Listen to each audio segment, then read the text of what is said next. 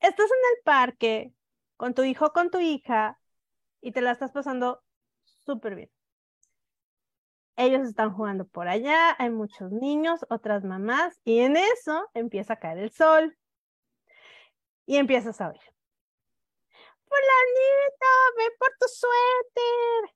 Perenganita, súbete el cierre de la chamarra.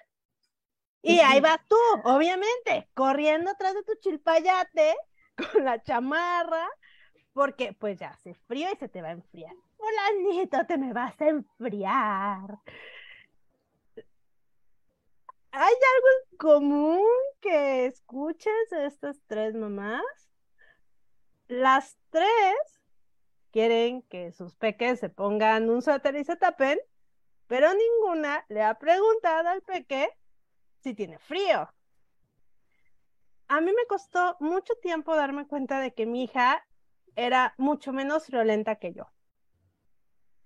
Y hay que siempre recordar que su frío, su suéter. Somos Comadres Púrpura, un grupo de mamás imperfectas en el camino de la deconstrucción, sin filtro, sin feministómetro, sin privacidad. Buenos días, buenas tardes, buenas noches. Espero que se la estén pasando muy bien donde quiera que estén y nos estén escuchando. Yo soy Marisa y nosotras somos las Comadres Púrpura. Hoy venimos a hablar de un tema muy importante y retador en todos sus sentidos y por eso mi presentación va a ser desde ese tema. El tema es la autodeterminación y voy a decir algunas cosas que yo he decidido sobre mí misma porque puedo y porque quiero. Yo no uso aretes ni ningún piercing porque me hacen mucho daño. Yo no me hago tatuajes porque qué dolor. Yo me pongo todas mis vacunas. Soy de las pocas locas, yo creo que el universo que tienen sus cuatro dosis de COVID. Pero claro que cada que iba, que me pusiera la, la condenada vacuna, yo andaba dando el changazo porque me dan pavor. Entonces, bueno, estas son cosas que me autodeterminan. Y entre ellas está que siempre que voy al cine o salgo a la calle, siempre cargo un suéter porque sí soy bastante violenta. Y aquí están mis comadres. Hola, yo soy Vane. ¿Qué onda, comas? Soy Grisel. Hola, yo soy Denet. Hola, y yo soy Alba. Bienvenidas y bueno, para empezar, les quiero hacer una pregunta que puede sonar muy sencilla, pero creo que pues empezamos por el principio. ¿Qué es para ustedes la autodeterminación? Chan, chan, chan, chan. Palabras largas. siempre nos llegan. ¿Qué Fíjate que yo, justo hoy que íbamos a grabar, le dije a mi, a mi niña de ocho años y le dije, no, pues hoy voy a grabar con, con las comadres y oh, pues hoy no voy a estar contigo en la tarde. Ah, ok. ¿Y de qué van a hablar? Me dijo, o no me acuerdo si yo le pregunté, le dije, vamos a hablar de autodeterminación. Y se quedó muy callada y me dice, ¿qué es eso? Y le digo, pues mira, autodeterminación es como, como cuando las personas, tanto adultas o niñas y niños, tienen autonomía en, en su cuerpo, pero también en sus decisiones. Y le dije, ¿tú sabes qué es autonomía? Y, ah, sí, autonomía corporal. Autonomía es autonomía corporal, que nadie puede tocar mi cuerpo si yo no quiero. Entonces, por ahí medio le va quedando claro, pero es lo que, lo que yo entiendo de, de autodeterminación. Me imagino que es mucho más amplia que esta definición. Ay, pues la mía está muy sencillita eh, y se refiere a tener la capacidad de cada persona para tomar sus propias decisiones en base a su cuerpo, ¿no? Este, yo decido sobre mi cuerpo y tengo la capacidad e incluso sobre mis emociones también, ¿no? Entonces, así, sencilla. Me encanta esa de Alba y yo nada más quiero como complementar con también lo que yo le explico a mi hijo, porque quiero decir, y, y quiero que quede claro que antes esta palabra ni existía, ¿no? o sea, para nosotros. La aprendí a Intier, pues. Cuando éramos niñas, esto no existía, o sea, de que con qué se come autodeterminación, ¿qué? Entonces la acabo de, de conocer hace poco cuando nació mi hijo, junto con el color magenta. Tampoco lo conocía. Entonces, bueno. Eh, El tema con la, como yo le explico a él, la, autodeterminación, y más bien que él le, le, está quedando tan claro, es con la frase de no me puedes obligar. Con eso él lo resume todo y con eso siento que, que queda como súper clara eh, la forma en donde nadie tiene el, el, poder por sobre sus decisiones y por sobre su cuerpo. Y entonces, pues, para mí eso lo resume. Ay, qué bonito. Sí, ay, pues me encantan todas sus definiciones. Fíjate que yo no lo había pensado. Eh, ¿Cómo la definiría? Creo que pensaría en, agregar quizás a esto el derecho que tenemos justo a esto, ¿no? A que nadie nos obligue a hacer nada y que no nos violenten por no hacerlo. Entonces podríamos decir que la autodeterminación es el derecho que tenemos todas las personas independientemente de la edad, el género y otras características que puede haber por ahí, no son las únicas, para decidir sobre nuestros cuerpos, nuestras emociones y en general nuestra vida. Eso es para mí la autodeterminación. Pero aquí hay algo como muy curioso, porque entonces nos está pasando un poquito como con los derechos sexuales que suenan bien bonitos en, la, en el papel, pero cómo nos da en la práctica cuando estos derechos tratan de ser ejercidos por un niño, por ejemplo, de dos años que quiere desayunar, ¿por qué no? El contenido de la bolsa de la aspiradora. Porque, ajá, porque pasa, pasa, no digo que me haya pasado a mí. Las croquetas de perro. Me levante la mano la que nunca dijo, hijo, no se comen las hormigas, porque yo no podría levantarla. Una cantidad absurda de, de, insectos en su, en su niñez, en su muy temprana infancia. Entonces, a ver, aquí, aquí vámonos ya sobre, sobre chismecito.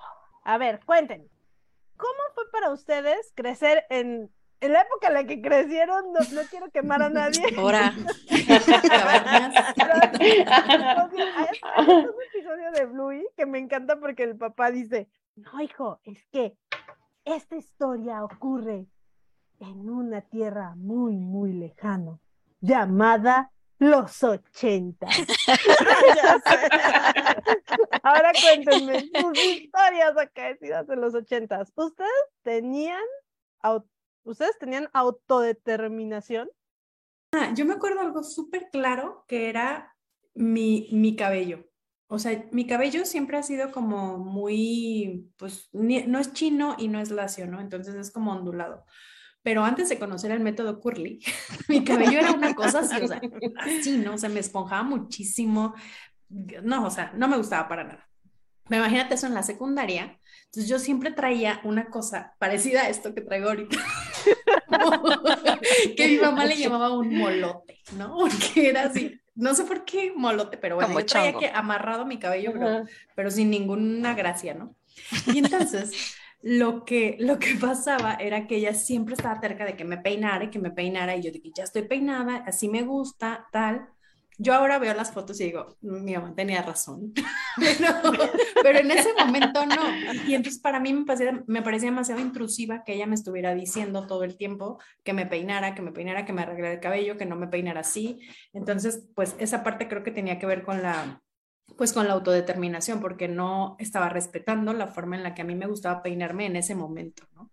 Que tuviera razón, esa es otra cosa, pero, pero en ese momento, pues para mí no era un tema y para ella sí. A mí me dejaban ponerme lo que a mí se me diera la gana, o sea, es más, pues ni siquiera me lo cuestionaba, ¿no? Yo escogía mi ropa, mis zapatos, este, me peiné en tercero de primaria, es una vergüenza porque yo traía así el, ese fleco así del que te haces así con y un chingo de spray, sí, pero era una cosa como de aquí hasta acá, así súper grande, y, y, era, o sea, era de mi cosecha, o sea, salía de mí, yo me lo hacía y tal, y yo me peinaba y yo todo, o sea, yo, yo me echaba mi, acá mi, este, ¿cómo se dice? Yo, yo me tuneaba, ¿no? Y hago lo mismo con mi hija, digo, pues para mí fue como normal, ¿no? Entonces, este, si mi hija hoy se quiere pintar el cabello, rosa, pues ya, ya se lo he pintado también rosa, ¿no? Es así como que está bien, o sea, no pasa nada. No sé.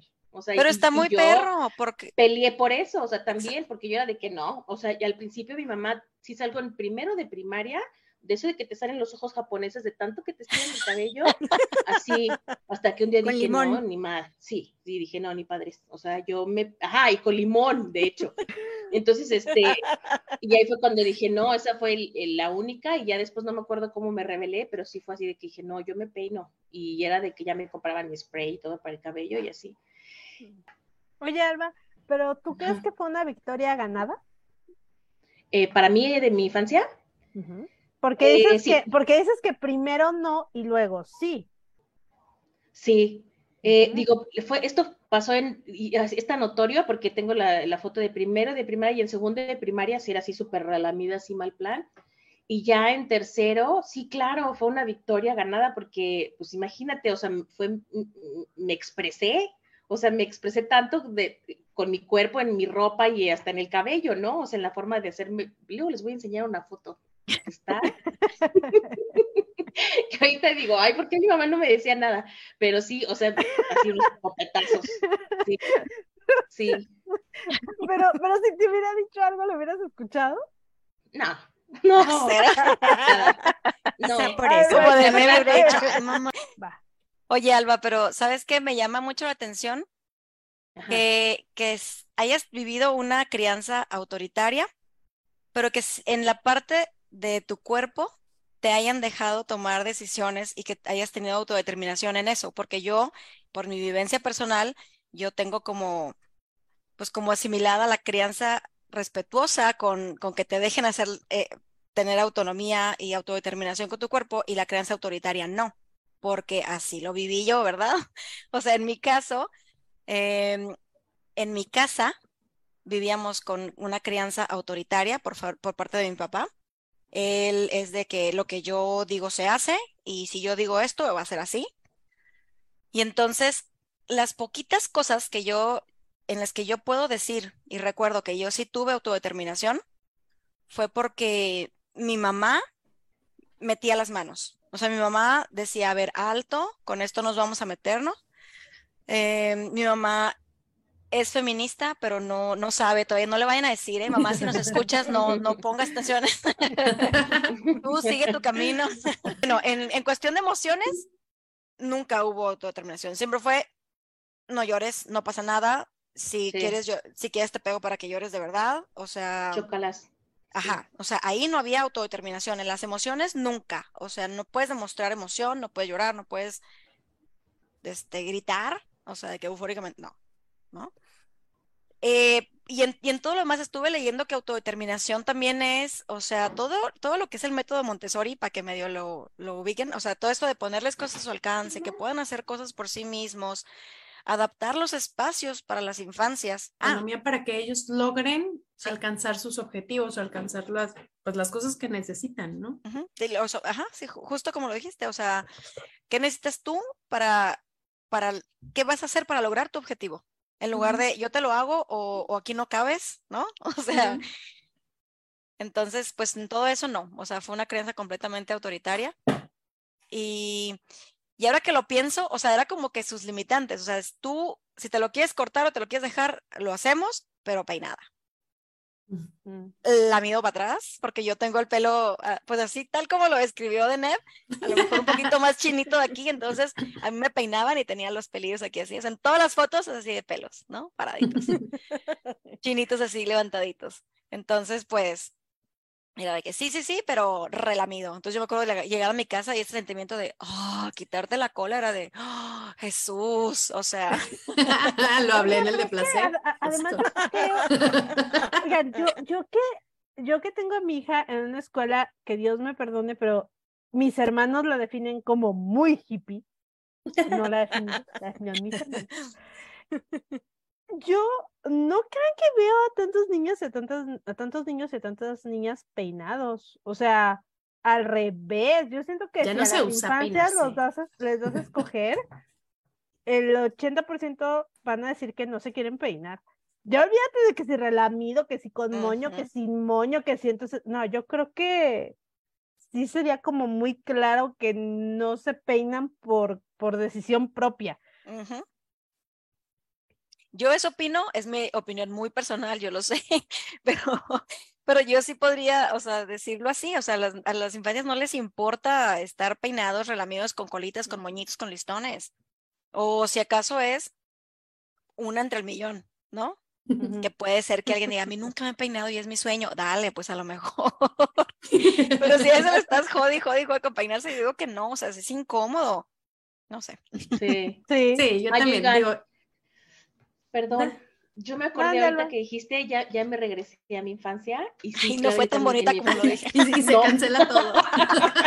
Cancelen el sentimiento. No, por verdad. ejemplo, sí, eh, ajá, en la parte emocional, o sea, era así como que te, te dominaban con la mirada, o sea, era así, yo ya sabía que con unos ojos me tenía que sentar, con la me tenía que parar, o me tenía que callar o tal. Y también con mis juguetes, eso sí, fíjate, eso sí me dolió. De que, por ejemplo, llegaba Santa y te traía, no sé, algún juguete y, y era así de que, pero no lo puedes sacar, o no, además lo juegas aquí, o no, porque si lo, o sea, era así como de, güey, no lo Mm. puedes, o sea, casi casi no lo puedes jugar y lo vas a ver. Y dices, ay, pues sí es mi juguete, Ajá. ¿no?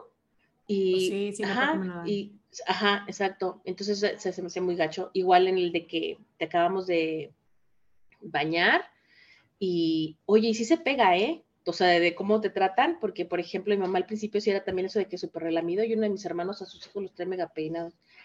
Pero a mí se me fue quitando, porque al principio yo también traía esa onda de que sí, vamos a peinarla y demás y bla, bla, bla, pero ya cuando me di cuenta que todo podía ser más light, este, ay, pues hasta es un descanso como mamá, ¿no? Pero Claro. sí, eso sí está triste, por ejemplo, lo de los juguetes o el de que no te vayas a ensuciar. Es así como que si te vestiste, en casi casi de que si vas a jugar, no te sientes en el suelo porque te vas a ensuciar. O sea, es, y es así como, pues ni siquiera para poder jugar. Entonces ya me acordé de esas comas ya.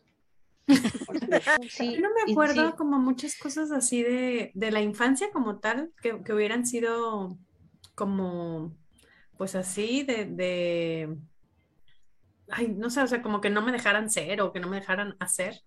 No creo que mi crianza haya sido autoritaria, pero en la adolescencia sí. O sea, yo creo que en la, en- yo creo que en la niñez era como bien light, o sea, como que fui una niña muy light para mi mamá. Creo, no sé, habrá que preguntarle. Pero en la mamá, adolescencia, en la adolescencia Sí. yo creo que sí, pobre mujer. O sea, sí, como que hice valer todos mis derechos de... O sea, tomaste tu autodeterminación por Sí, los cuernos. Perdón. A ver, cuéntame la peor. Ay, ¿qué será? Tu mamá dijo esto, ¿no? Y Ned, No, o sea, bueno, o sea, de que yo me, me exponía muchísimo, o sea, yo sí era como de exponerme muchísimo, de salirme en la noche, de, de que tomar y cosas así, pero Jesús. fuertes, pues. Sí, Jesús, del no, déjame, hasta póngame blur ahí de que no, de que- No, o sea, mal plan. Yo creo que sí, mi mamá batalló mucho con esa parte, porque pues eso, o sea, no me podía como, pues controlar. Y, y yo tenía muy claro que yo iba a hacer lo que yo quisiera. Entonces, sí ¿Cómo es la frase de complicado. Saúl? ¿No me puedes ¿Eh? obligar? Sí, así, tal cual. Oye, pero es que está muy perro que ahora vean que hay opciones. O sea, yo neta está, yo hasta cuenta que nací como caballo que te ponen así en la visera, ¿no? Y por aquí puedes hacer cosas y para allá no puedes voltear, mija. O sea, no, no puedes cuestionar cómo te vas a bañar o no. O sea, no es cuestionable. Tú te vas a bañar el día que yo te digo y te vas a poner esta ropa para ir a la escuela, o sea, por- no vas a cuestionarla y te vas a peinar, ¿Sí? te vas a peinar así para ir a la escuela y puedes decidir cuando llegues de la escuela qué ponerte después de. Eso es, ahí sí puedes tener autodeterminación, antes no. En todo lo más que te dije, no existe. O sea, no te- ni te lo cuestiones. ¿no? Oye, Gris, ¿y te hubieran comprado la ropa que te hubieras querido? Eh, sí, yo creo que de comprarme la, la que yo quería, sí, pero no es de te la pones para ir a la escuela, por ejemplo. ¿O, ¿no? te, O sea, hubie- no- o te hubieran dejado ponerte un traje de baño en mediados de diciembre, nada más No, porque ya no, llegaste cero. de la escuela y te toca? Y, y aquí te toca autodeterminar, autodeterminación. No, tampoco, o sea, te digo, en todo hay como límites, ¿no? Entonces, como que vives así, como que ah, puedo decidir aquí poquito, pero aquí no. Puedo decidir es, no, cosas que nunca me cuestioné que podía decidir yo, o sea, de que, porque hace, no me puedes obligar. ¿Cuándo, güey? No, cero. Y entonces llega la adolescencia y yo ya les he platicado en otros episodios, sobre todo en el de estándares de belleza, que mi trauma siempre fue que yo soy la mujer más velluda del universo. No me vas a ganar, Marisa, no me vas a ganar. Justamente, lo traigo. Sé que lo pensaste, porque, porque eres y lo pensaste, pero no vas a ganar esta vez. Entonces, pues mi trauma era así como que, güey, pues yo ya me quiero pues rasurar o algo así, pero ¿cómo pido permiso? ¿Cómo pido permiso para rasurar mi cuerpo, güey? ¿Sí? Pues la que estaba recibiendo comentarios y bullying era yo, ¿no? Pero cuando yo llegaba a decir, es que, ay, es que no me gusta, no es que quitar, así, no, no, de eso no se habla, no, nos vamos y no, no decimos nada y no me escuchaban, ¿no? O sea, algo así. No, a mí sí me, me escuchaban, nomás me decían que no. no, en eso creo que le hice sufrir a mi mamá. Pero, pues el no sí es eficiente porque va acompañado que con un no te doy. Está muy, está muy cabrón. es como de ajá. ¿Y luego qué hago? ¿Qué? Ajá, no, sí está muy cabrón porque yo, yo sé, yo sé que hice sufrir a mi mamá, o sea, con esa porque siento que ella pensaba que era muy chiquita yo para decidir esto, o no sé si para que me importara esto, a lo mejor, no sé, porque yo soy de las chiquiticas, ¿no? Entonces yo entré a la secundaria de 11 años. Entonces, yo desde los 10 yo me quería rasurar, pues, ¿no? 10 años yo estaba en sexto, me parecía súper aceptable, pero a lo mejor ella decía, güey, tienes 10 años, ¿no? Y a los 11 fue así de, ya, güey, o sea, ya no, no, no puedo evitar, no, no la voy a ignorar para siempre, pues date, ¿sabes? O sea. Vane. Pues yo, eh, yo crecí en una crianza bastante autoritaria. Eh, yo creo que de parte de los dos. Entonces, eh, tengo como varias anécdotas. Una de ellas eh, que recuerdo un montón es mi cabello. Mi papá tenía la teoría de que con el cabello corto yo iba a crecer, ¿no? Entonces me tenían el cabello cortitito y que porque el cabello restaba vitaminas, ¿no? Que porque las vitaminas eran o para crecer yo o crecer el cabello. Y Nunca había escuchado eso. Estaba yo así, pero quería escuchar la explicación. Ah, pues esa es la explicación. Y entonces, para mis 15 años, me dieron chance de dejarme crecer poquito el cabello para que me pudieran hacer el peinado en la fiesta de 15 años.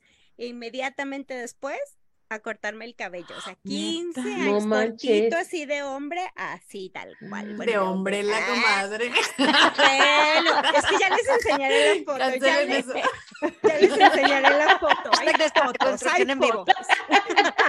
Sí, de, de, macho. De macho, tal cual, de macho. Entonces, pues ya me, ya me ponía gorras porque a mí me daba mucha vergüenza tener el cabello así. Oye, y aparte lo tienes súper chino, entonces, claro que te subía más. O sea, está súper chinito. O sea, te conozco tu pelo chinito. Ya les enseñaré una foto, pero me veía, o sea, teníamos el mismo corte mi papá y yo, ¿cómo les explico? ¿No? Mi papá, mi hermano y yo. Total que bueno, pues este, eso me hizo sufrir un montón hasta que un día me rebelé y me puse en huelga de hambre, dejé de comer por dos días y oh a llorar encerrada en mi cuarto y no salgo y no salgo y no salgo hasta que no me dejen eh, dejarme el cabello largo y pues así como que ya les mortificaba que algo me pasara y dijeron, bueno, está bien, ya, déjate el cabello largo, ¿no? No mames. Oye, sí, porque pues si no, si era para crecer, pues si no comías tampoco ibas a Oye, espérate, ah. espérate, o sea, le llegó, le llegó este momento de no me puedes obligar. ¿A qué no me puedes obligar? A comer, güey. No me lo puedes, no me lo puedes hacer que trague, Me lo puedes meter a la boca, no me lo voy a tragar o sea, a eso no me puedes obligar, ahí me voy a revelar. Está muy fuerte.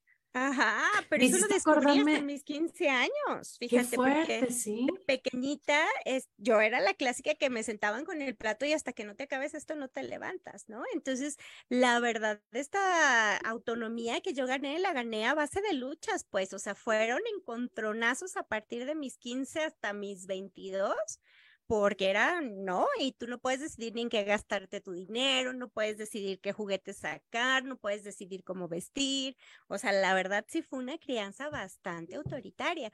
Entonces, pues bueno, pues me les revelé no crecí. De todas maneras, Les acabó. 1.52. Se soporte. Que te, te No tomen crecí. eso. Ah, Sí, qué fuerte, Vane. Ay, Vane, un abrazo. Hablando de las victorias ganadas, ¿verdad? Y es que Pero saben con que sangre, está muy dura, pero perdón. sí, porque fue, fue huelga de hambre, o sea, literal. Literal. Sin saberlo. Ya era yo guerrerilla desde Pues bien sí. chiquilla. Ya lo Ahorita me traía. hiciste, me hiciste acordarme cuando, cuando decía Gris acerca de, o sea, qué cosas no me puedes obligar. Y para mí es como, estas, por eso me encanta tanto hablar de, de control de esfínteres, porque justamente esa parte Mi coco. es, esa parte es, o sea, de las primeras formas en donde las niñas y los niños demuestran esta, este poder con su cuerpo, ¿no? O sea, no puedes obligar a alguien a que controle esfínteres. Y puedes darle regalos, puedes castigarle, puedes lo que sea, pero esa persona lo va a hacer cuando lo quiera hacer. No hay más. Es, Dímelo, vamos a repetirlo una y otra vez, por favor. Sí, y a mí, o sea, por eso a mí me encanta ese tema y me encanta hablar sobre eso, porque es un trabajo bien fuerte que tenemos que hacer como mamás y como papás para poder soportar ¿no? Porque no hay más, o sea, eh, no hay más. Sí, está Qué cañón. fuerte. También eh, me hiciste recordar de cuando metí a, Santi al kinder y a Elías también al kinder, que hablé con las maestras y les dije que eso, no, ah, cuando me entrevistaron me preguntaron que cuándo habían dejado el pañal y yo así de ayer. Ayer lo dejaron. Y ¿Con hicieron el una cara así sucio como con el de... que durmieron? Pero fue así de que, porque ellos lo quisieron dejar, o sea, así como que fue por autodeterminación. Y sí, sí, o sea, la de español me acuerdo que hasta me hizo, una, hizo cara así como de, oye, esta señora está media chiflada. Y, y todavía que a Elías todavía lo seguía lactando, peor, ¿no?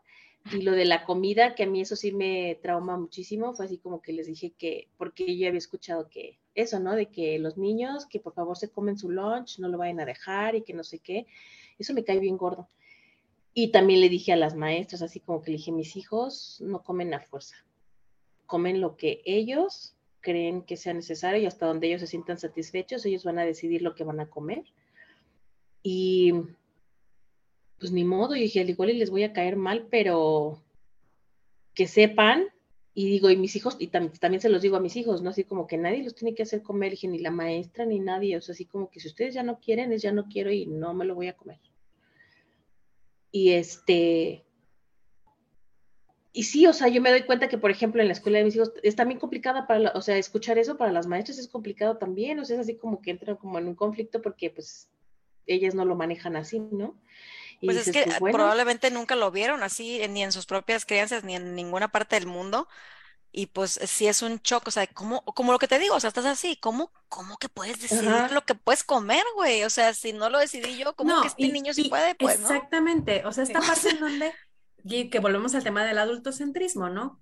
Es por qué esta personita va a tener Ajá, esos derechos de decidir. acerca Ajá. de todas las cosas que le involucran.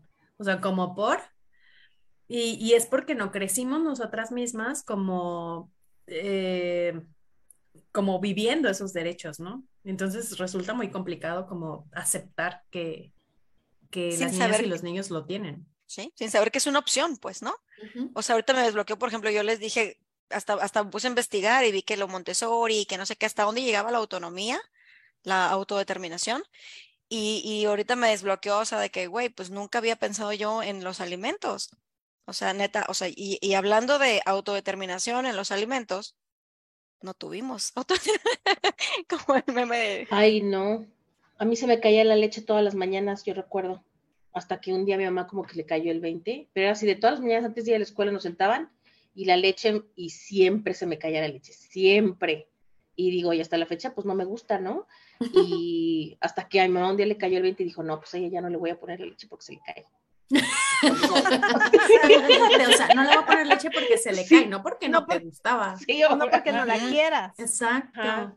Yo me acuerdo, fíjate, o sea, esta onda de que eh, inventábamos eh, cosas para poder comer algunas cosas que no nos gustaban, ¿no? Entonces yo me acuerdo que hacíamos de que te tapas la nariz y entonces te comes la zanahoria. O sea, para mí la zanahoria era de asco.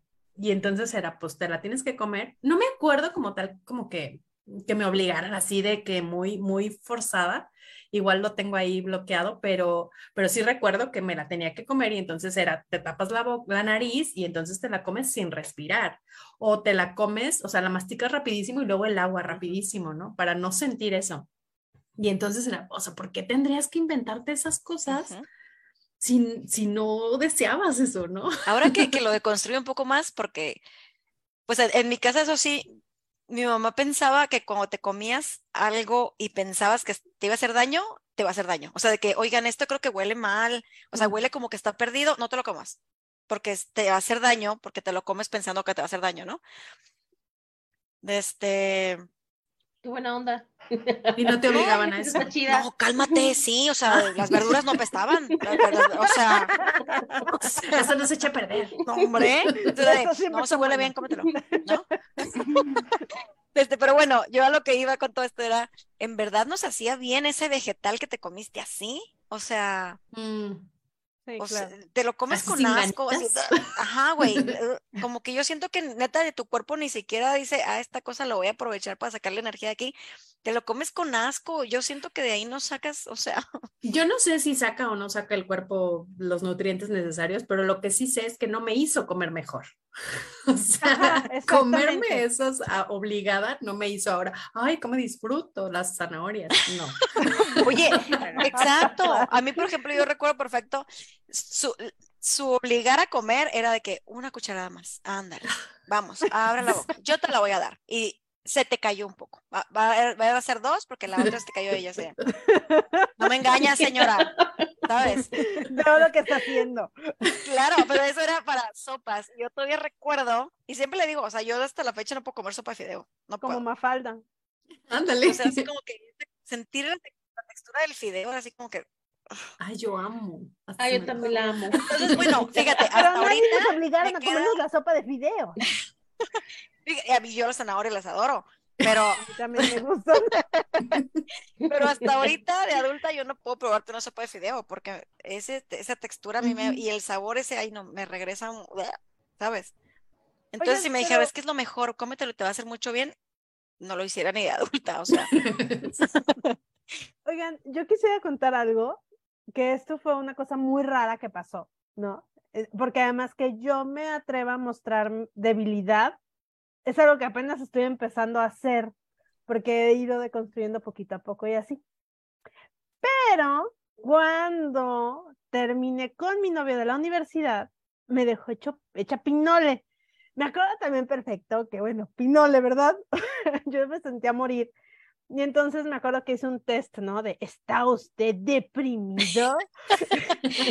uh, de la revista Tú. no, no, era algo más serio, era en internet. Eres, era de Eres. Oh, en internet. Si la encontraste en internet. No hubiera sido de más, no. Era, era, una batería más o menos, más o menos no tan horrible de internet. No, no era de que Eric Rubin te dice si estuviste deprimida. Y me acuerdo que, que me sentí muy invalidada en mi sentimiento cuando el texto me arrojó que no. no tienes pedos. Este, reflexiona un poquito sobre la vida. ¿A poco les faltó para decirme, tomes una cerveza, cómo hacer un pato de chocolate y siga con yo me sentía muy mal. No esté triste. No esté triste.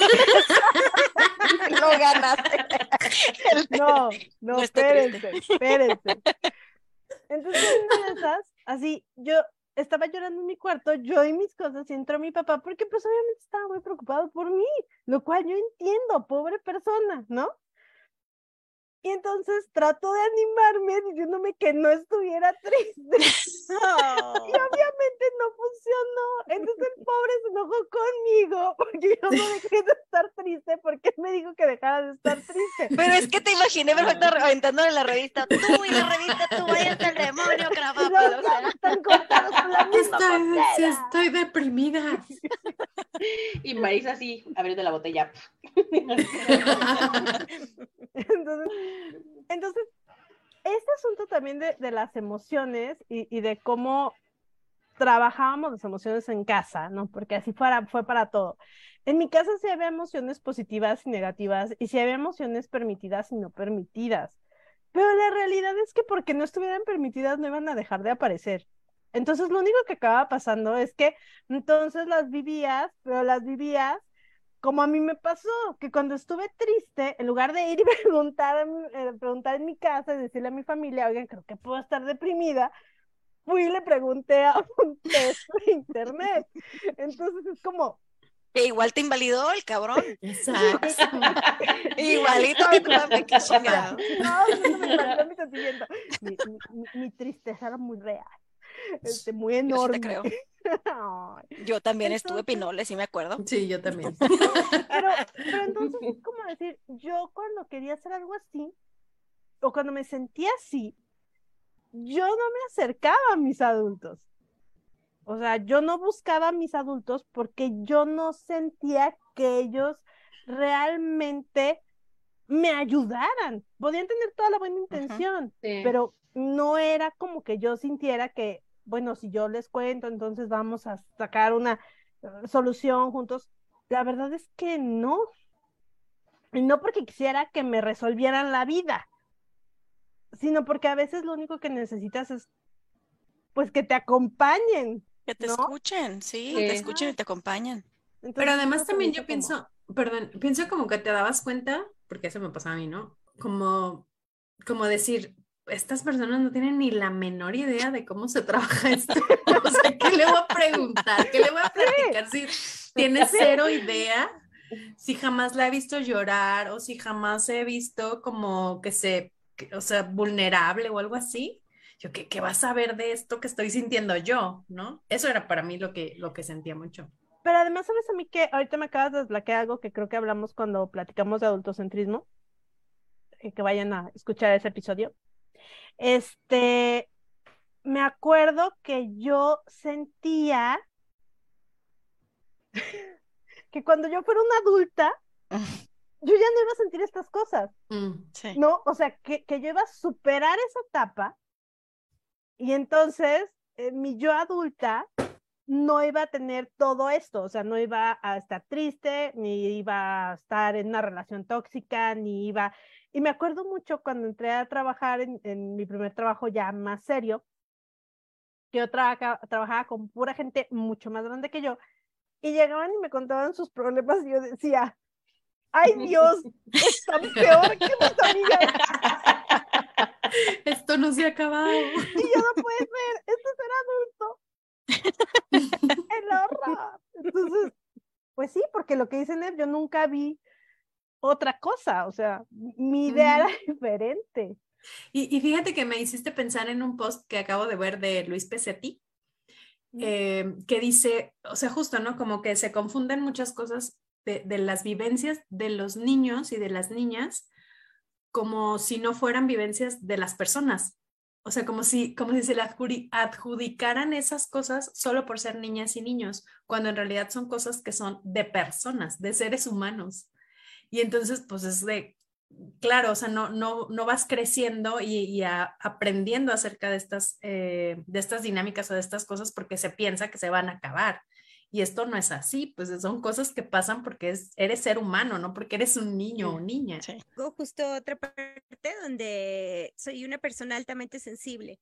Entonces, desde chiquita me molestaba mucho los fuegos artificiales y en mi familia cada Navidad salían a prender fuegos artificiales y me obligaban a ir porque era divertido, ¿no?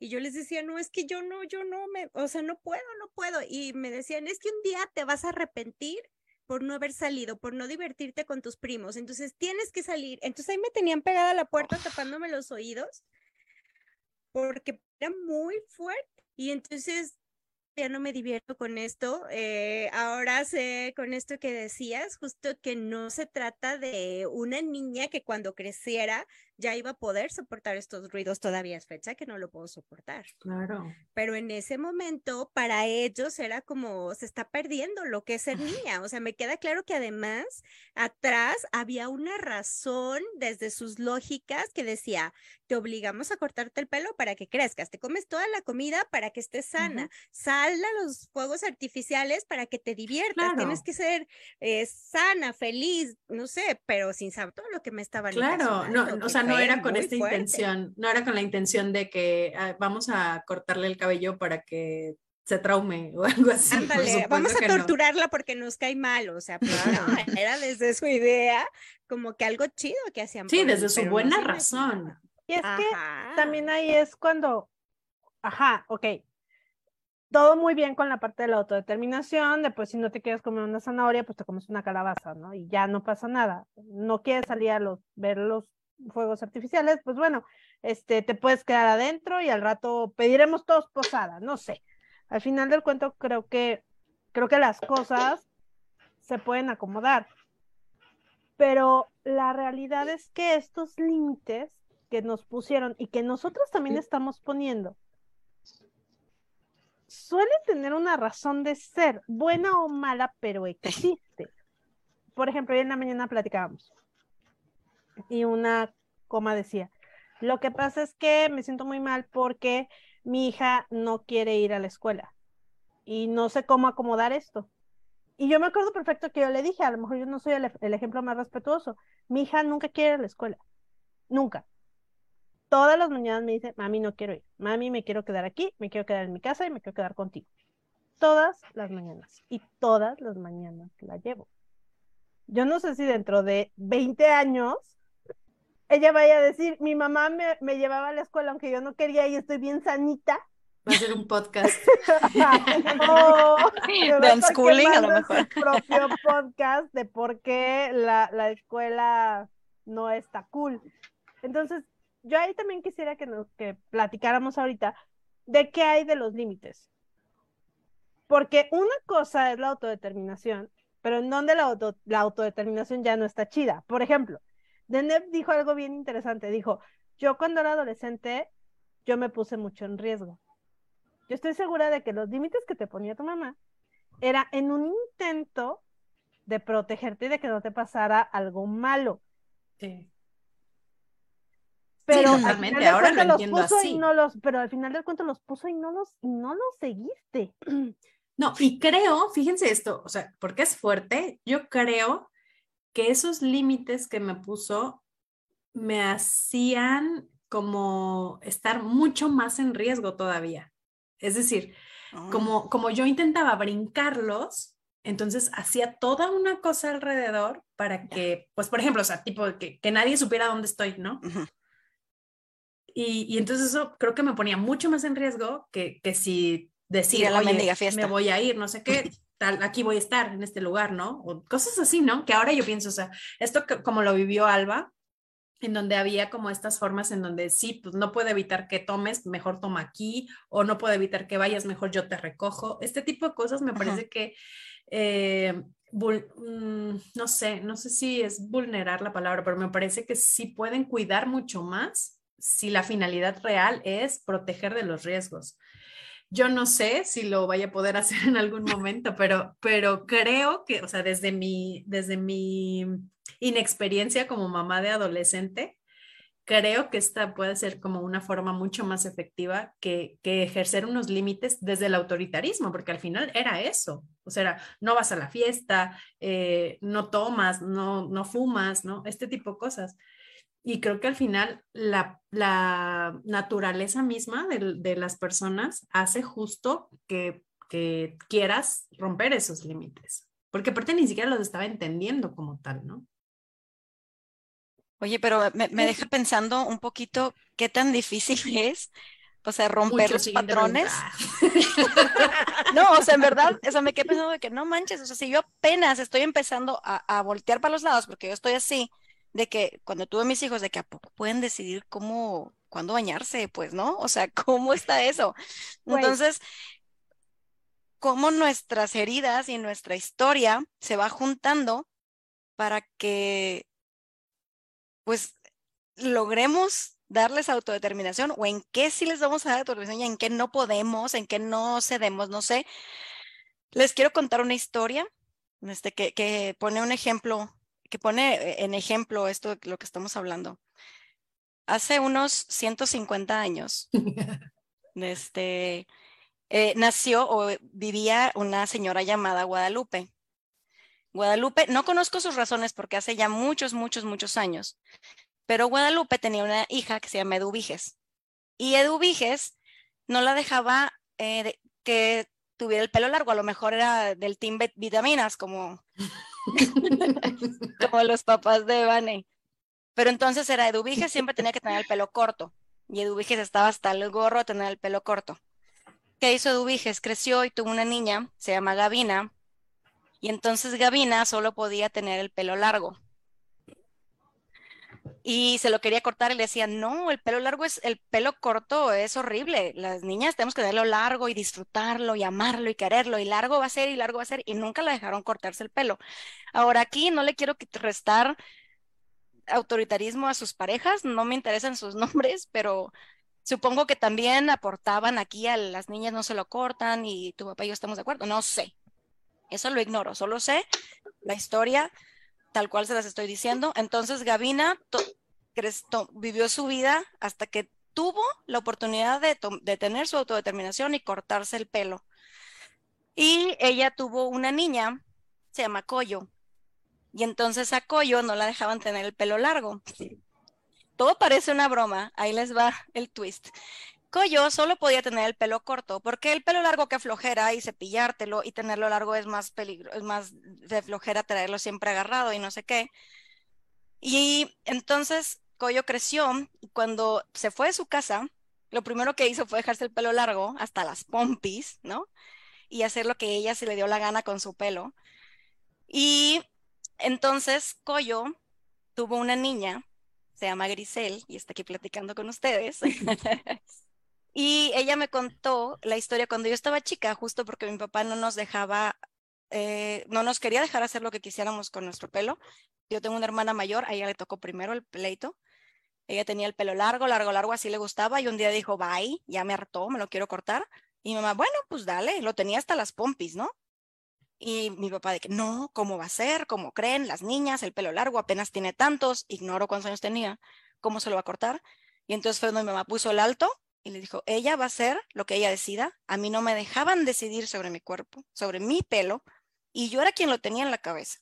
Entonces, ella va a decidir si lo quiere corto, si lo quiere largo, y aquí no podemos decir ni tú ni yo.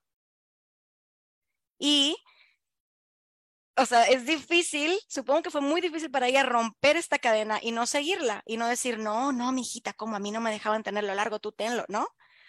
Pero entonces llega un punto en el que se rompen, pero se vienen arrastrando de generaciones. O sea, mi larga historia, perdonen, es porque les quería platicar cómo de generaciones venimos a lo mejor queriendo romper patrones, pero no lo logramos, los volteamos nada más.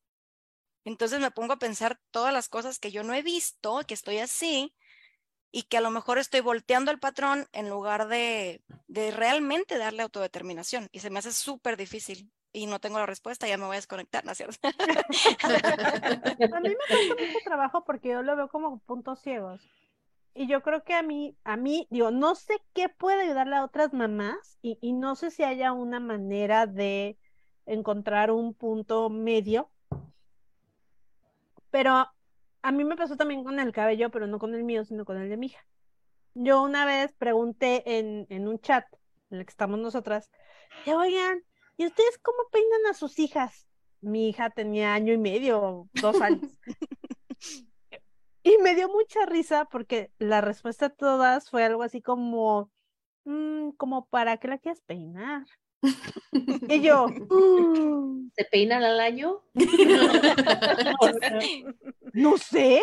¿Qué no se supone que la gente se peina? Así como, ahora resulta que peinarse es solo de adultos y de adultos.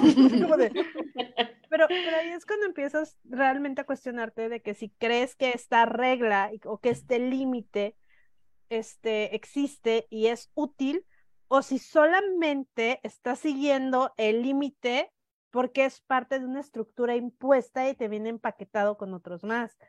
O sea, a mí me queda claro que los límites son para, para otorgar seguridad y para otorgar estructura.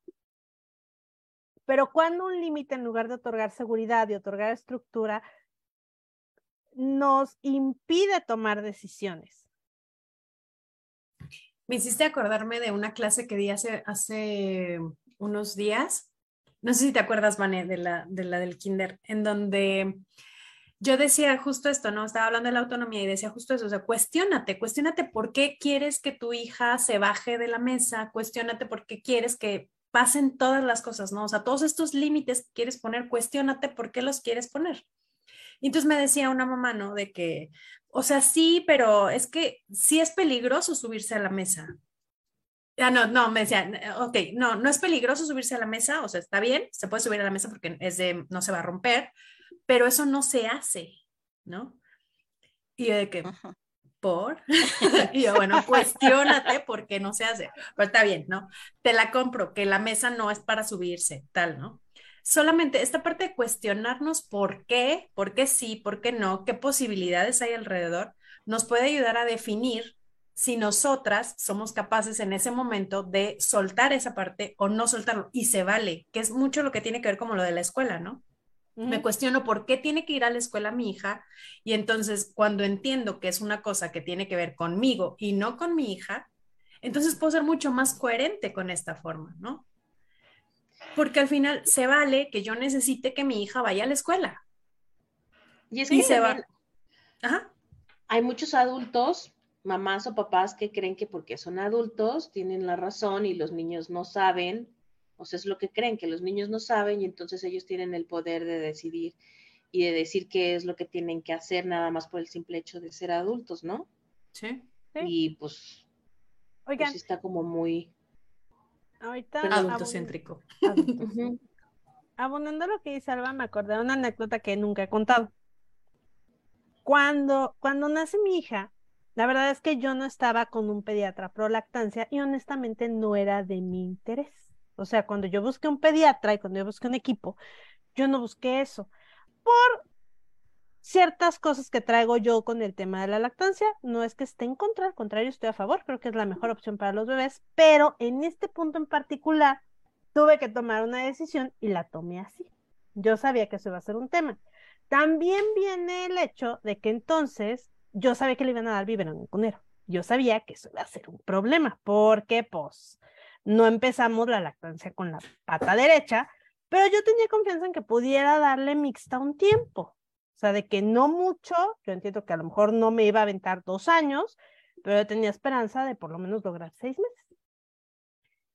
A la hora a la que empiezo yo con la lactancia, yo me informo, yo tomo consulta con dos asesoras de lactancia diferentes, este, fueron a mi casa, o sea, vamos, le echamos muchas ganas, pero no lo lográbamos y no lo lográbamos y no lo lográbamos. Y mi hija, mal, de esas veces que yo digo, es que no sé qué tiene, pero yo la veo mal. Yo no sé qué está pasando, pero yo veo que algo no está bien. Y la chiquilla tenía 15 días, o sea, no tenía más. Entonces yo me acuerdo que decía, pero es que, ¿qué está pasando? La que fue mi dula me dijo, confía en tu hija. Fue la primera persona que me dijo, confía en tu hija. Si tú crees que te está diciendo algo, te está diciendo algo. Hazle caso. Yo le dije, es que entonces voy a tener que cambiar de pediatra. Pues cambia de pediatra. Y yo, o sea que si mi hija me pide que el cambio de pediatra, aunque tenga 15 días, la tengo que escuchar. ah, pues sí, sí la tienes que escuchar. Y yo, ok. entonces, bueno, cambio de pediatra, ¿no?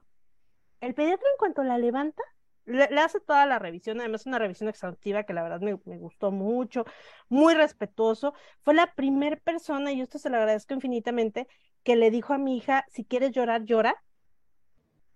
Fue la primera persona del mundo que le dije, si quieres llorar, llora. Y luego me volteó y me dijo, señora, si quiere llorar, llora, ¿eh? Usted déjela. Ay, qué bonito ella, ella, se está expresando, usted déjela, déjela, acompáñela. Y yo, la mm. levanta ya para dármela me dice, señora, ¿oyó? Pues resulta que mi hija traía una cosa gástrica eh, y lo que el pediatra oyó fue una grura. A raíz de eso pudimos empezarla a tratar y a raíz de eso la verdad mejoró muchísimo. pero me costó mi lactancia. Porque cuando yo traté de, de seguir con la lactancia, se nos juntó el inicio de su tratamiento, se nos juntó la una de las crisis y se me juntó que yo no sé por qué empecé a producir poco. O sea, entre la crisis, entre que yo no sé qué pasó, se dejó de pegar y se dejó de pegar y se dejó de pegar y se dejó de pegar y yo con las dos asesoras encima de mí de pégatela así y pégatela así y conseguimos un relactador, pero bueno, si no hay relactador, entonces con una sonda y entonces que fue una semana espantosa, fue una semana, fue una semana espantosa. Y me acuerdo que después de haberme echado un round espantoso con mi hija, porque además nos dábamos unos pleitazos horrorosos, ¿no? Así de que me la pego y se despega y me la pego. O sea, unos pleitazos horribles, no nos hemos vuelto a pelear así en la vida. Además, la niña tenía poquitísimo, pues, menos de seis meses. Bajo yo a la, bajo yo a la cocina, estaba mi mamá y mi esposo. Tenemos que hablar. Ella no quiere y yo no quiero. Mi lactancia se acabó aquí. No me atrevo a decir que ella se destetó sola, pero sí me atrevo a decir que ese día yo decidí dejar de pelear con ella por eso. Y decidí que si ella quería dejar de intentar, yo no podía más. Entonces es como decir, y esa fue la primera vez que yo solté el control. Ya a la fecha me duele, a la fecha lo lloro. Porque ha sido muy difícil. Pero entonces ahí es cuando dices, oye, pero es que la lactancia es, la leche materna es oro molido, o sea, leche materna no hay nada mejor. Le estás haciendo un daño a tu hija al decidir así. ¿Qué tanto está decidiendo ella sabiendo de lo que se pierde? ¿Qué tan informado puede estar una niña de, de un bebé? ¿No? ¿Qué tanto es autodeterminación y qué tanto yo me rendí? A la fecha, no lo sé. Y quizá nunca tenga la respuesta. Te abrazo mucho, Coma. Gracias por platicarnos. No sabía esta historia. sí, abrazo. Rescato mucho que, que la escuchaste. O sea, que dijiste, te escucho dos veces, tanto para cambiar de pediatra como para decir, si no quieres, hasta aquí la dejamos. O sea, basta, ¿no? Es, es, es muy fuerte y muy duro porque, pues porque justo estamos tratando de desmenuzar este tema y, es esto, de llegar hasta donde dejo que Denev no se coma las zanahorias, pues, ¿no? O sea, o hasta dónde es, tápate la nariz y cómetelas. Y no me puedes obligar. O sea, mi hija también dejó de comer como Vane. O sea, llega un punto en el que no me puedes obligar. Está muy fuerte. Sí, qué fuerte. Qué fuerte porque implica mm, tu propio duelo también, ¿no? O sea, ese, este, soltar el control es también un, duelo que tú vives y, y también eso yo hablo mucho acerca de, de estos duelos que vivimos con nuestros hijos y con nuestras hijas, en donde tenemos un duelo por el niño o la niña que no es, ¿no? O sea, todo esto que no, todo este ideal que tenemos de nuestras hijas y de nuestros hijos y que no es, y eso lo sufrimos, porque muchísimas de las cosas que nosotras intentamos modificar o intentamos poner límites o intentamos educar, vienen desde este yo quisiera que fuera diferente. Y a lo mejor ahorita van a decir, ay, no, claro que no. Cuestiónenselo. Mi hija traía rastas, yo se las quería quitar. Yo sentía que al año y medio era muy pronto para las rastas. Sí, o sea, el, hecho de, que la mayoría de las cosas tienen que ver con, con este duelo que no hemos realmente soltado, creo que tiene que ver con, con esa parte. Sí, yo también creo que por ahí viene. Sí. Y también creo que es como tratar de darles lo mejor y tratar de protegerlos, pero que tanto podemos de verdad darles lo mejor y protegernos en contra de ellos mismos. Y pasa mucho con los toddlers. O sea, ¿qué tanto puedes proteger a un toddler en contra de su voluntad? Pues lo haces lo mejor eso. que puedes, ¿eh? Hasta hay memes de esa parte, ¿no? Que intentas mantener con vida a alguien que con- constantemente quiere accidentarse. o sea. ¿Dónde está el límite con los límites? ¿Qué tanto es, eh, qué tanto no es un extremo? Porque por un lado tenemos que si se autodetermina el niño, el toddler, va y mete un tenedor al enchufe o va y le toma un trago al cloro, ¿no? Sí. Pero por otro lado, bueno, por otro lado tenemos nuestra crianza muy autoritaria en la que no nos dejaban estar tristes, en las que no nos dejaban tomar nuestras propias decisiones, en las que no teníamos control sobre nuestro propio cuerpo. ¿Dónde está el equilibrio? No sé, siguiente. Lo mismo iba a decir. Aquí termino. ya dije lo que tenía que decir yo, les platiqué la historia de mis abuelas, ya me voy. No, a ver, para mí los límites sí tienen tres puntos claves.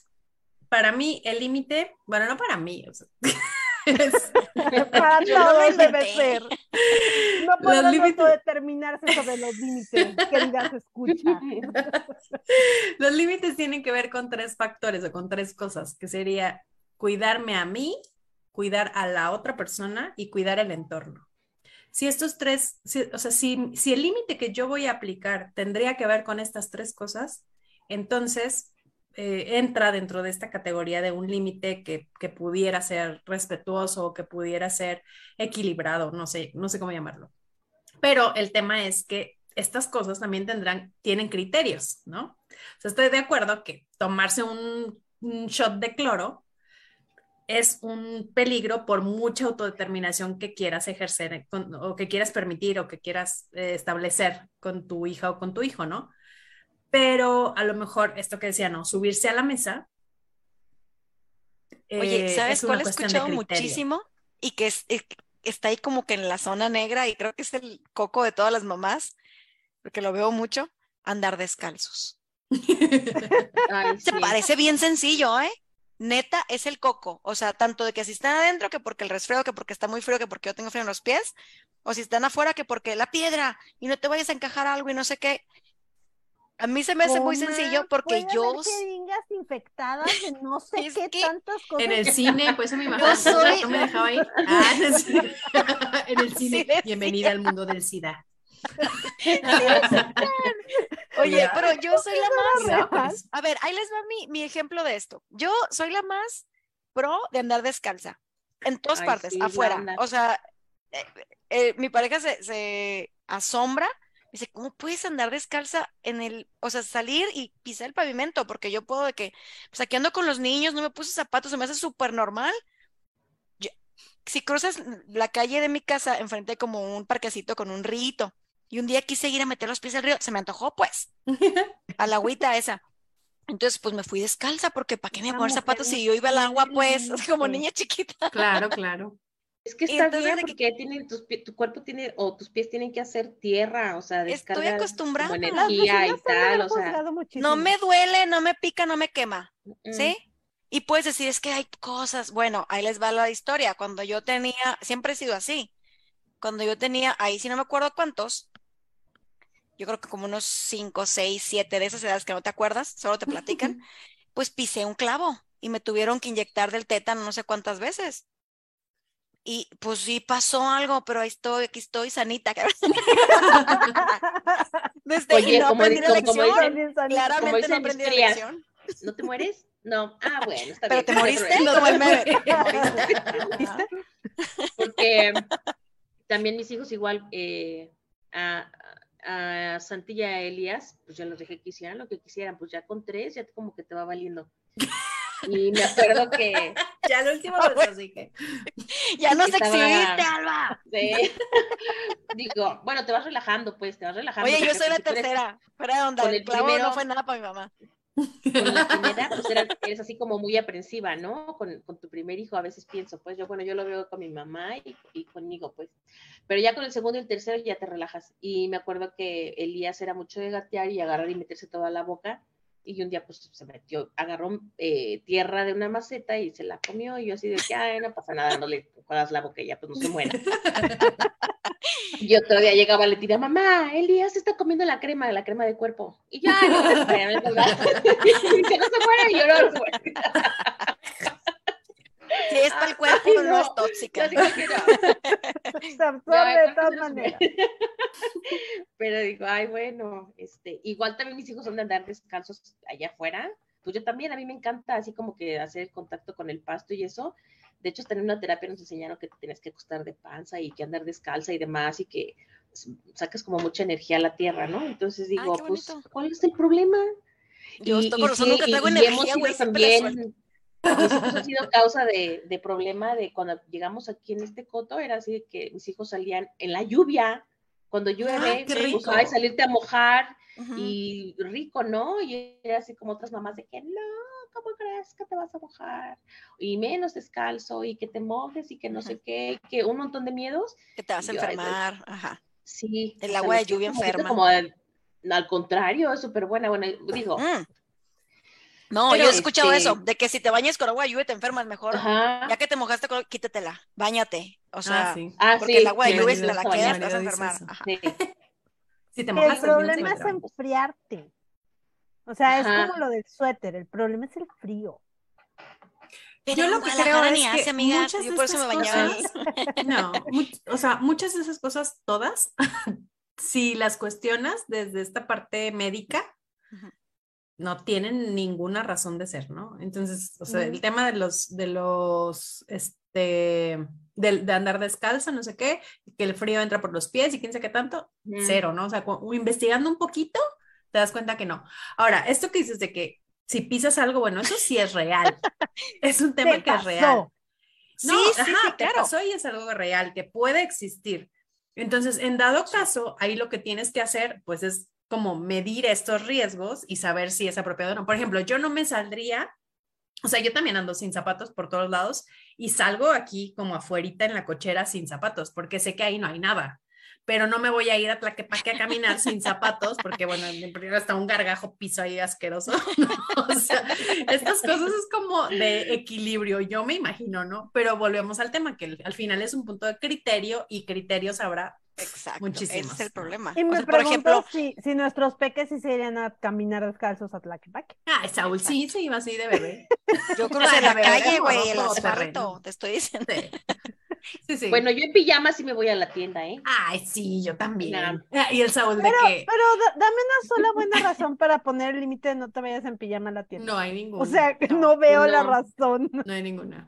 Yo, yo sí, al principio sí le dije, pero ¿cómo te vas a ir en pijama? Nadie sabe que es mi pijama. Tienes razón. Ese es mi secreto. Sí, de Siempre hecho es un secreto porque ya no usa pijama, ahora usa ropa para dormir. De que cámbiate y se pone un pantalón de vestir. Y yo, Y no me puedes Estuvo obligar, güey, qué duro. güey, sí, cuando dicen no me puedes obligarme, mira, así me enerva algo. De verdad. Sí. Oigan, y a ver, ¿ustedes han puesto algún límite inamovi- inamovible para sus hijos y sus hijas? Que ustedes mismas digan, a lo mejor ese límite tiene más que ver conmigo que con ellos. Estoy segura que sí, y déjame que me acuerde, porque, o sea, estoy, estoy segura que sí. Por ejemplo, ¿sabes cuál sí? Este, cepillarse el pelo. Es su coco, o sea, fíjate, podemos pasar días sin bañarnos, pues, decidir, mi amor, ¿cuándo te vas a bañar? ¿No? Ahí vamos, ahí vamos. Pero si no se lo cepilla, como tiene el pelo pues, chino, como su madre, si, no, se- si se baña y no se lo cepilla, y luego se baña y no se lo cepilla, se le empiezan a hacer unas bolas de pelo que son como, como imposibles de quitar y Como ya no te rastas. como rastas, tal cual. Entonces, el el límite que yo sí le he puesto es, si no te quieres peinar, no te peinas, si no te quieres poner colas, no te peinas, si no te quieres poner diadema, no te pones, pero te cepillas el pelo. Bañada, tú cepíllatelo, pero necesito que te quites los nudos, sobre todo que te porque se acuesta a dormir y se le hacen aquí, de veras se le levanta así como crepé, como, como en los 60 que se ponían así levantado aquí, así, tal cual. Entonces, ese es el límite que yo he puesto y me, me lo ha cuestionado muchísimo, así de que, pero ¿qué pasa con mi pelo si tengo nudos? Y yo, ay, Jesús, padre, güey, ¿qué le digo? Mi amor, pues si te hacen unas bolas, ¿y qué pasa si se me hacen unas bolas? Y yo, pues ya no se pueden quitar después y, y te vas a tener todo sucio aquí, pero me voy a bañar y yo, no sé, no se puede. Deja de preguntarme. Sí, esa es una, porque, eh, porque hemos llegado a lo, lo, del baño, yo creo que el baño también, amigas. No a, el baño. A mí el baño, y, y, vaya que soy bastante laxa con el baño. Sí, aquí también. o sea, de que, a ver, morro, hoy no te quieres bañar, no te bañes. Mañana no te quieres, en cuatro días no te quieres bañar, no te bañes. Pero, güey, una vez a la semana, sí, bañate, por favor. Sí. O sea, sí, una vez ¿por a la qué? semana, el día que tú quieras. Y no te lo cuestionado. Una vez a la semana. No, y a, claro, o sea, de que, pero ¿por qué? Ajá, es que, ¿qué pasa si no me o sea, ya hueles. Yo sí, es que ya hueles. O sea, ya hueles Pero a la neta sudor, no es cierto. O te- o No, sí, que ya, ¿Huele? ya ahorita ya, ya ahorita ya. Ah, ok. Bueno, Porque que la yo le edad a me ayuda, la no edad huele, te ayuda. No, sí, ya ahorita ya, o sea, de que, morro, o sea, ya sudaste un chingo, te metiste al lodo, luego te vas a acostar en mi cama, métete a bañar. Y entonces de que, pero no me puedes obligar a bañarme. Y yo, a ver, no te voy a obligar. Ay, pero aparte, esta, esta escena me encanta sí. porque, ay, Pero, o sea, tienes yo misma, que, hermana, ¿no? rápido, rápido, acomoda no te voy a obligar, solo te estoy diciendo que en mi cuarto no te vas a meter si no te estás bañando. Ah, me estás amenazando. A ver, no manches, ay no, qué estrés. A ver, a ver. O sea, sí te estoy amenazando un poco, Pero poquito. Me atrapaste leve, leve. Nada. pero no, y ah, yo sí sea, les digo que a mí no me gusta cuando no se quieren bañar o- y aparte que se van a jugar y regresan todos sudados. Digo, a mí no me gusta que se acuesten conmigo y así todos le- a- a sudados, no me gusta. Y por ejemplo, Valentina, que ya es una preadolescente, también, o sea, aún así todavía igual me cuestiona, ¿no? Así que le digo, métete a bañar. ¿Por qué? Si me, ba- si me bañé hace tres días. De, tres días a Malaya, comadre. Ajá. y yo así Pero la neta es que yo sí les suelto de que es que les puede salir piojos o este, y luego huelen feo. Y, eh, Y o sea, sabes que no cierto. queriendo- Yo sé que no está Valentina aquí. Y sabes que no siento todas tus razones, ¿verdad? Sí, no, Ok. no, Porque ya lo, lo de sé, los piojos, pero ya sé de mito. que, ¿qué Mito tal que al lado de un niño y luego les brincó? No, No, sé. yo sí, yo sí he buscado, neta, tienes que desmenuzar todas estas cosas para decirles, porque está así, mija, pues es que si no te bañas muchos días te va a empezar a dar rasque a la cola, no sé qué decirle, güey. Sí, o sea, es que a ver, a ver, pero eso sí es cierto, difícil, yo neta. una vez sí sucedieron, o sea, varios días sí pasaron. me dio rascar. No, varios días pasaron con el morro y luego de que estaba, estaba rosado. Mm, A ver, o sea, esto pasó porque no Sí. te bañaste. Entonces, Claro. bueno, pues ahí vamos ahí como que ajustando los términos, pero ahorita vamos en una vez a la semana. Bueno, pero es que ¿sabes qué? ¿Cuál es lo difícil? Porque Sí. justo en el tema que estamos es autodeterminación. Entonces, como que podría ser su decisión tomar el riesgo de si me rozo o no. Sí, si me rozo, yo me aguanto, pues, ¿no? claro. Porque yo tomé la Es, decisión. es, no, eso si es lo está. chido que cuando, cuando llegan las consecuencias, ¿no? Y que dices, ah, a mí eso me encanta, así de que ah, me, me rocé. Amo las consecuencias. Oye, no esto también te es Twitter y así. bañaste. "Muajaja, te lo dije". Amo el Por eso karma. yo, porque no te bañaste, por eso estás bien rosado. ¿Así? ¿Así? Sí, Dulce yo amo eso. karma. yes. ya tengo una opción para decir el por qué, si te tienes que bañar. Pero sí, sí, claro. Oigan, ¿y esas consecuencias naturales sí sirven? O sea, sí, sí llegan. Las naturales. No, no sí. No siempre, madres. no siempre. que no. De- O sea, Porque en- en- Carlos González dice que no sirven, porque No, no, no son muy consistentes. Exactamente, o sea, las, las naturales no llegan siempre y a veces no enseñan lo que pretendes enseñar. O sea, Sí, claro. Oh, entonces, pues al final no, no es algo en lo que puedas confiar, a pesar de que son las que mejor enseñan. Mira, pues sí, pero no, porque luego, como dices tú, o sea, si te enseñan, cada Otra quien, cosa. cada claro. quien, ajá, decide qué aprender de, de la situación. Exactamente. Y ahí está lo difícil. Por ejemplo, ¿qué aprendió la Grisel de haber pisado un clavo. Que no se va a morir. ¿Sabes que yo entendí eso? Claro. Pues sí. Sí. A mí, yo disfruto andar descalza y si piso un clavo, no me voy a morir porque voy a ir a un hospital y me ponen la medicina y se acabó. Claro. Ajá. Y si mis hijos están descalzos, no, que es muy peligroso, ¿qué les puede pasar? Yo cuando era niña hice un clavo. No me morí. No me morí. Estoy a lo mejor puedes decir ahí. La Grisel no aprendió, la Marisa la vi la cara, güey. La Gri- Grisel no aprendió lo, lo correcto. güey.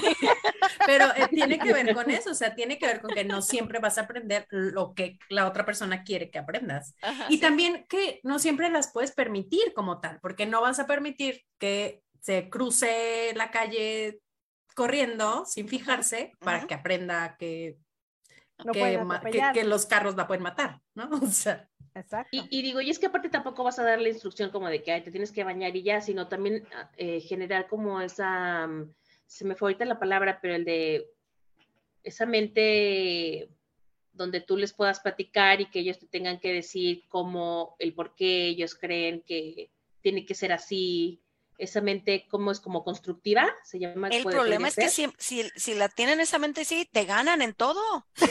Sí, en todo. es real. Neta ya es de que, como lo, del, Sí. lo de cepillarse, o sea, que me ganó. please. Sí, entonces es de favor, virgencita please, favor. o sea, sí me ganaste, pero porfa, es algo que no puedo, necesito que te cepilles porque se te hacen unas bolas aquí atrás y yo no sé qué va a pasar, te lo pido por favor, o sea, aquí no puedo avanzar más, me ganaste, pero no, pero no Sí. puedo, ¿no? O Sí, sea, sí, totalmente. Ay, el Santi ya se va con todo y gallo a la escuela. Ya, yo dije, ya bye. Oigan, y esto es tan malo. O sea, lo, lo que acaba de decir Gris me encanta porque, porque creo que todas hemos sentido eso. O sea, ahorita creo que todas compartimos la frustración de tienes que hacer esto. Sí, hay una buena razón, pero la buena razón es solo para mí, no para ti. O sea, es sí. unilateral este business.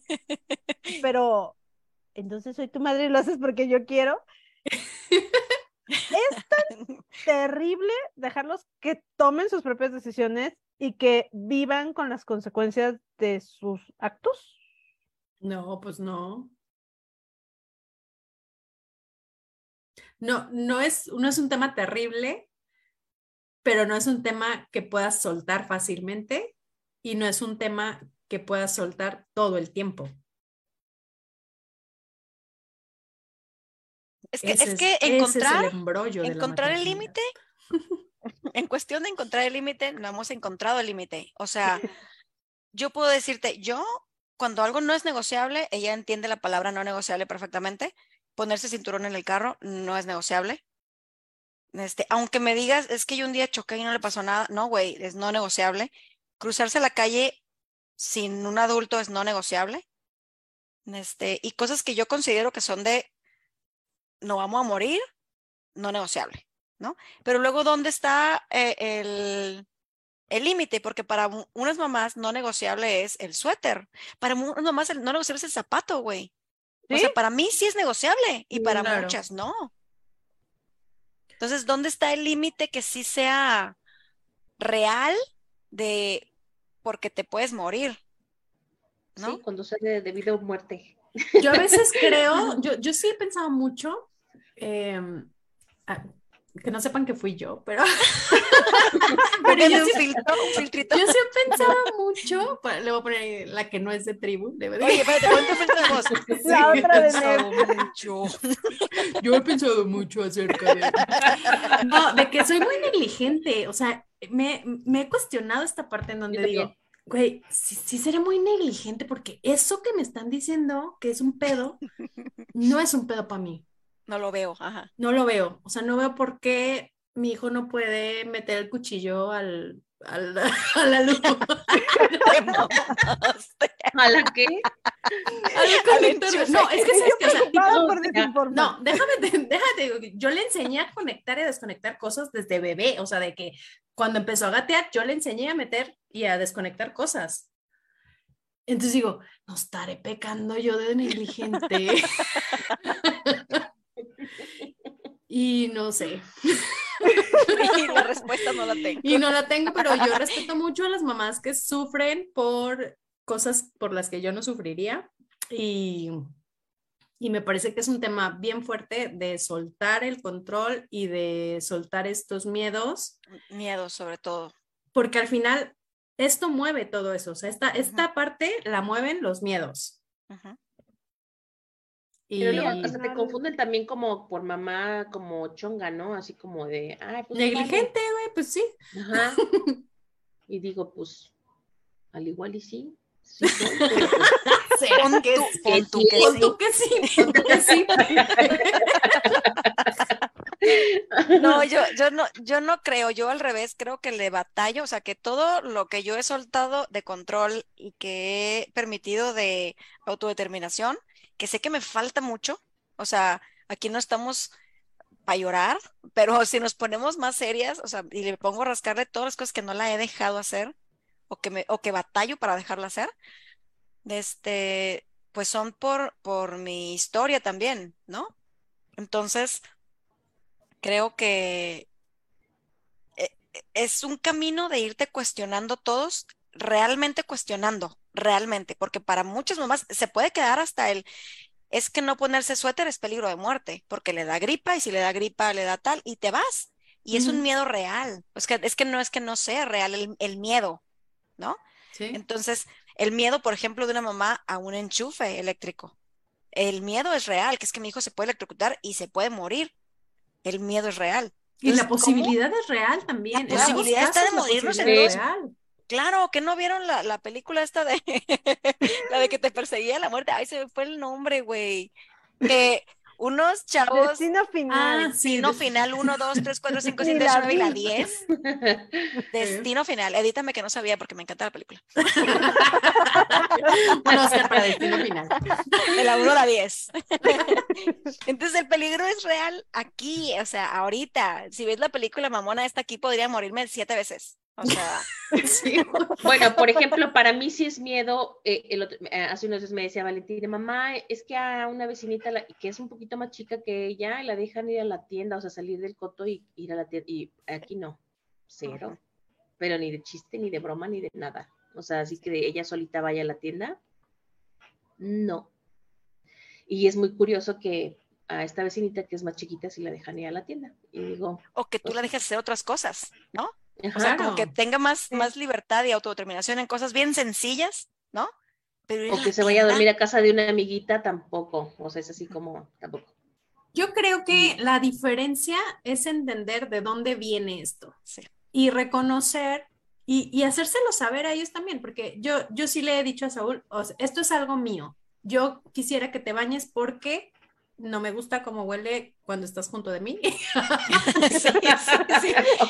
Eso es tuyo, eso es un bien social. Estás haciendo algo por la sociedad. No, pero, lo mismo pasa con lo del pelo, o sea, es algo mío, yo no sé qué decirle. a ver, está bien, eso es algo mío. O lo de la escuela, a ver, es porque es algo mío. Y así muchas cosas, la mayoría de las cosas en las que pongo un límite, le explico que es algo mío. Así. Pues ya me diste una idea porque... ¿Cómo? Cuando Santi, ya, me diste una idea porque cuando Santi lleva días sin bañarse y se quita los tenis y no manches, o sea, eso sí es algo suyo, o sea, eso sí es algo suyo, así de que esto no es mío, es tuyo. Entonces sí. Sí, sí le huele engacho de, de ponerse los tenis esos para el fútbol y se los quita y dices, no manches, o sea, ya, sí se nota que lleva días. Entonces sí le voy a decir, esto es tuyo.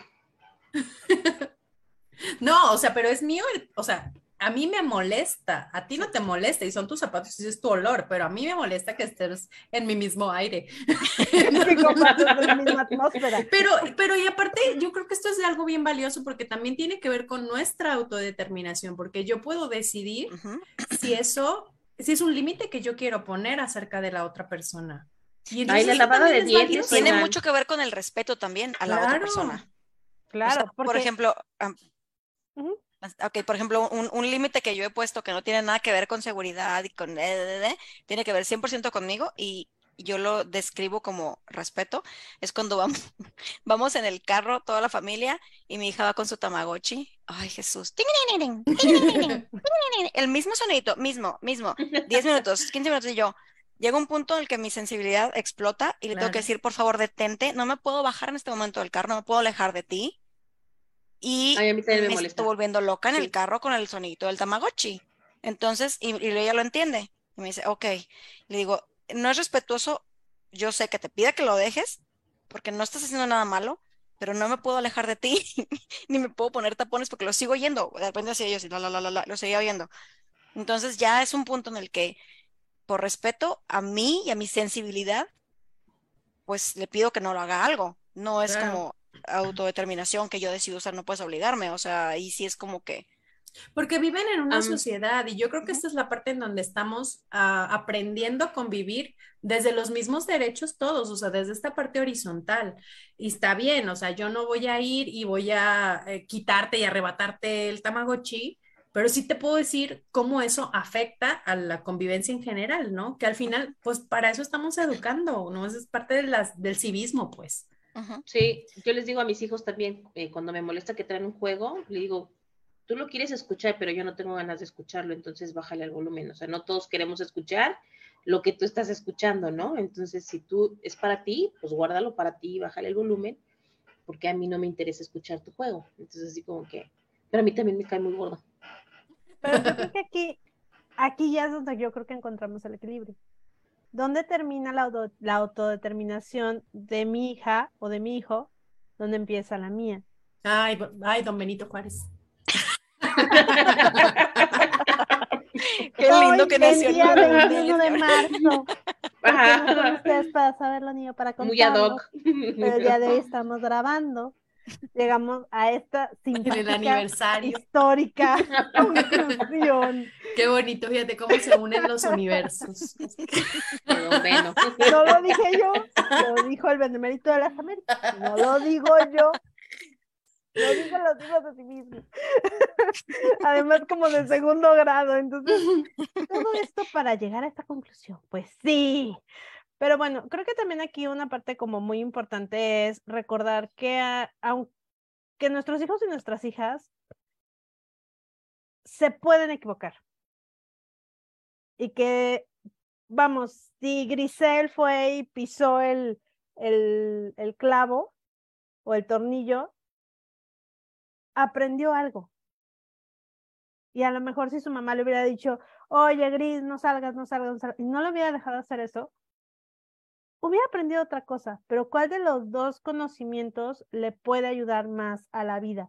Y no solo a la vida, porque hablamos mucho de que no, que tengan competencias para la vida, y me queda claro que si los, si los dejamos decidir a esta edad, van a saber decidir después. Me queda claro que si ahorita Gia le dice esto a Gris y le dice, pero entonces ¿por qué? Y entonces ¿por qué? Entonces ¿por qué? Me queda claro que tiene una mente mucho más científica que muchos adultos, estoy de acuerdo con eso. Pero más allá de, de esta parte, creo que nunca hay que olvidar que los niños y las niñas aprenden de todo. Y Y fin- todos, los adultos y las adultas también. Y que nunca van a aprender lo que quieres que aprendan. Eso me quedó como que me hizo ahorita clic. O sea, que tú piensas que la consecuencia natural le va a traer un, un conocimiento y puede ser completamente el opuesto. Chica, ni modo. Porque son personas y ya son personas completas. Sí. Y porque no vienen aquí a cumplir ninguna expectativa nuestra, ni vienen a sanar nuestras heridas, ni vienen a cerrar nuestros ciclos. Ellos vienen a forjarse un camino propio desde esta singularidad y esta peculiaridad que los hace aprender una cosa distinta a lo que nosotros creíamos que, que aprendieran.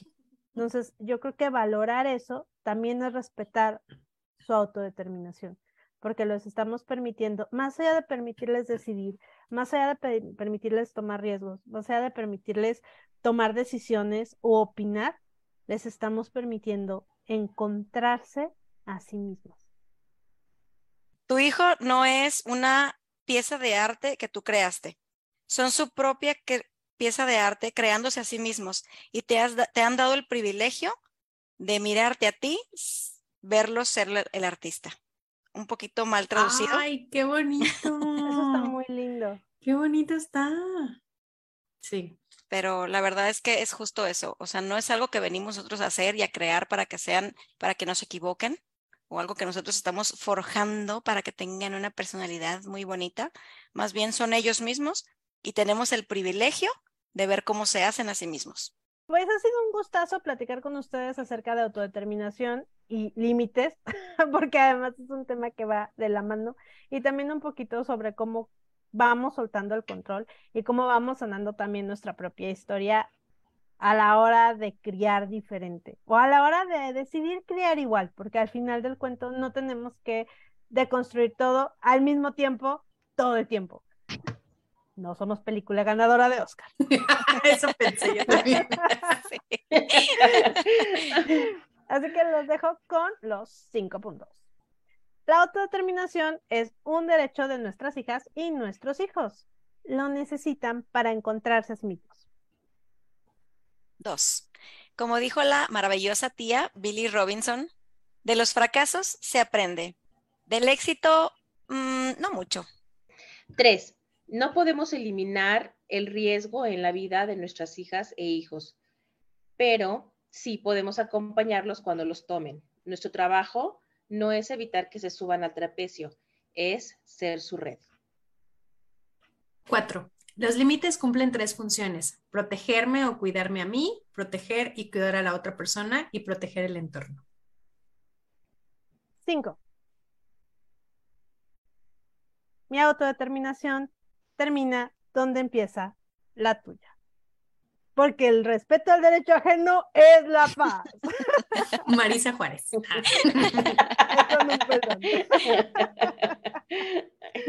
Espero que le hayan pasado bien. Espero que eh, esto les dé un poquito de luz acerca de su propio proceso y de su propia relación con sus hijas y de sus hijos. ¿O no? ¿O no? esto fue Comadres Púrpura. Y recuerda, su cuerpo, su decisión. Bravo. ¡Qué boni! Siempre me hace falta el qué boni. Recuerda seguirnos en co.madrespúrpura en Instagram, YouTube, Facebook y TikTok. Busca también nuestra comunidad en grupo privado de Facebook y sigamos comadreando de Divorcio, cuerpa, malas madres, estereotipos, infancias, mitos, violencia, magia.